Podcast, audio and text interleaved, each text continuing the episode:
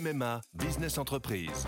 Bonjour, voici l'éditorial du 15 mai 2021, La manipulation par Yves.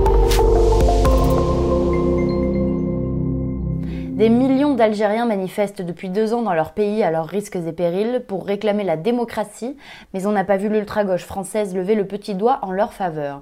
Du Mozambique au Mali, des centaines de civils africains sont tués tous les ans par la terreur islamiste, mais Jean-Luc Mélenchon et ses amis n'ont jamais volé à leur secours. En revanche, lorsque la tension monte entre Israéliens et Palestiniens, tous sont là au rendez-vous de la rue française pour dénoncer l'oppression des seconds, évidemment.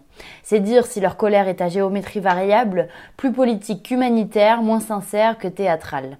Elle dégage les relents mauvais d'un amalgame qui consiste à se servir de la cause palestinienne pour tenter de soulever les musulmans de France, la nouvelle chaire à militantisme des insoumis et compagnie.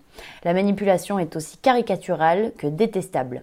Le gouvernement a eu raison d'interdire la manifestation de samedi. Celle-ci n'aurait été que le prétexte à un déchaînement de haine contre la France, Israël, l'Occident judéo-chrétien et forcément impérialiste. Car telle est cette gauche niqab islamo-populiste qui porte la défense de la diversité et de la liberté d'expression en sautoir, mais qui défile en soutien du Hamas, mouvement terroriste soutenu par les frères musulmans.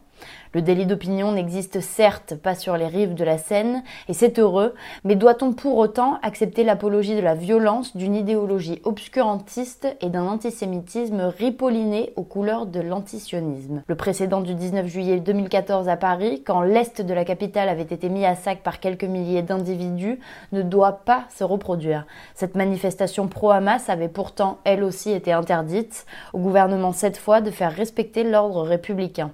Au nom de tous les Français qui, quelle que soit leur confession, ne veulent pas vivre sous la tyrannie d'une minorité d'activistes.